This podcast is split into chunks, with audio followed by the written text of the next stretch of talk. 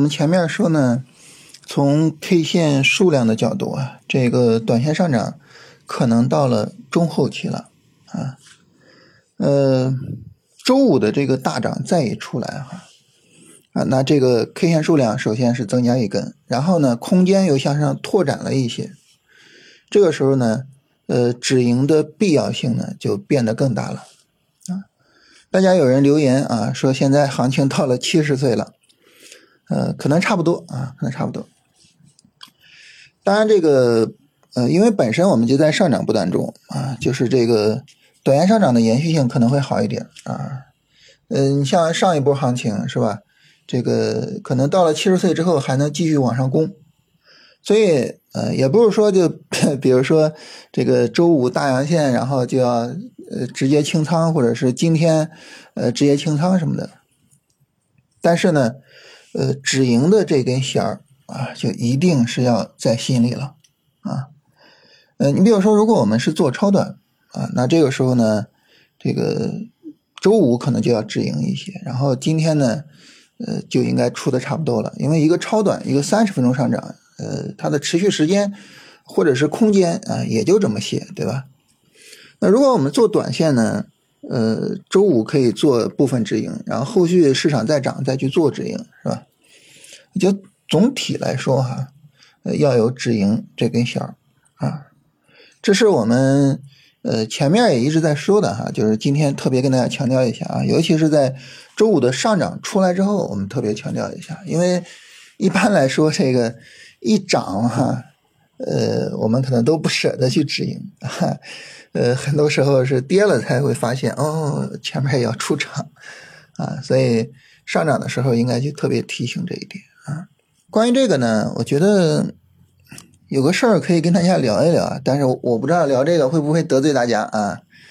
就是呃，之前呢，在日线、短线的调整中啊，我说这是一个日线、短线的调整机会，而且是一个非常优质的机会啊，我们要去做日线、短线的进场。那那个时候呢，大家就说啊，说老师你这个也不提示风险是吧？你还老说这是一个好机会啊，呃，然后呢，我当时去跟大家特别强调说，注意这个级别的问题。你从超短的角度呢，在日线、短线调整中啊，超短是不应该做的。但是呢，你从短线的角度，这是一个短线的好机会呢，就应该去做进场啊，对吧？注意这个级别问题。然后呢，前面这个有一期节目，大家留言呢，其实又犯了相同的错误啊，只不过说在不同的方向上犯了相同的错误。怎么说呢？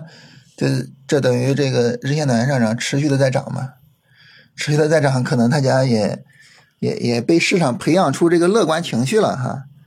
呃，然后呢就留言说说老师，你说这个呃现在是一个熊转牛的过程是吧？那既然是熊转牛的过程，哇，那后边要是走牛市的话，啊，这空间太大了，哈。那这这种情况下，你为什么老跟我们强调止盈呢？嗯，其实呢，这个还是级别的问题啊。我现在强调止盈是说，啊，你做超短是吧？你做短线你要去止盈啊。你做波段的话，也应该去做一些止盈啊。波段呢，它现在一个上涨 N 已经充分的展开了啊。如果说我们的股票已经有日线、短线级别的主升，其实是应该去做一些止盈的。你比如说像什么房地产呀、白酒啊，是吧？就可以去考虑做一些止盈，就跟之前的信创医疗似的，是吧？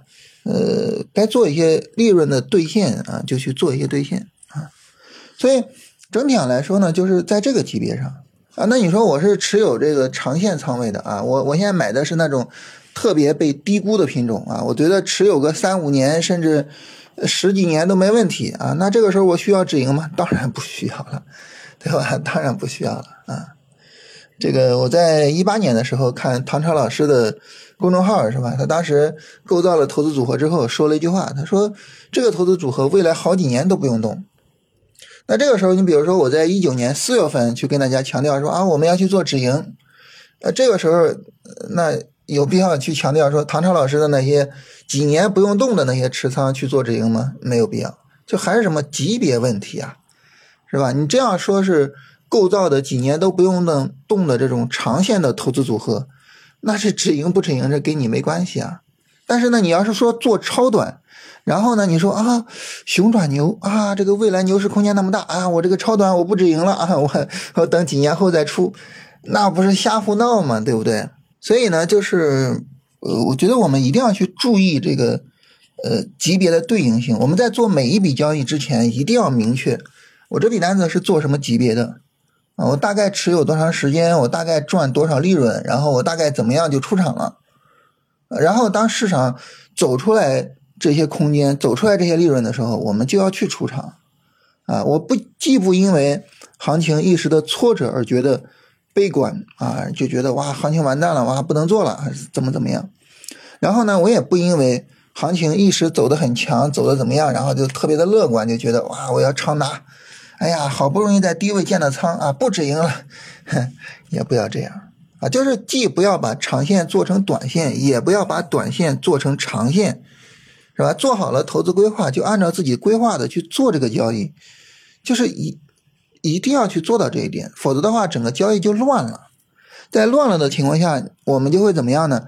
我们就会被市场误导，就会被市场勾引着，按照市场希望我们做的方式去做，对吧？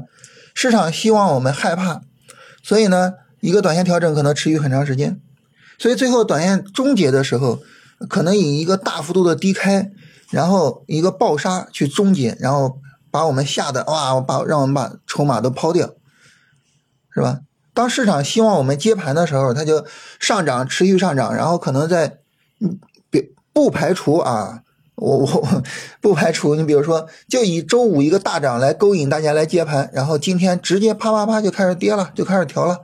不排除这种可能性啊！这市场这个家伙 狡猾的很，而且良心大大的坏，是吧？嗯，所以如果说我们自己做不好规划，做不好安排，然后呢，我们就呃任凭情绪啊在市场中飘摇，啊任凭市场去掌控我们的整个操作，那这个时候啊，那么一定是就是老就反着做，老就反着做，啊。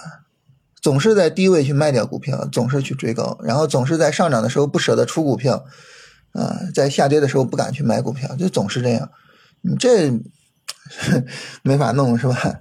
所以一定要做好规划啊，整个的这个呃交易的级别啊，整个呃交易的持仓处理啊，一定要去对应好啊，别再搞的就是说呃把整个级别搞混掉。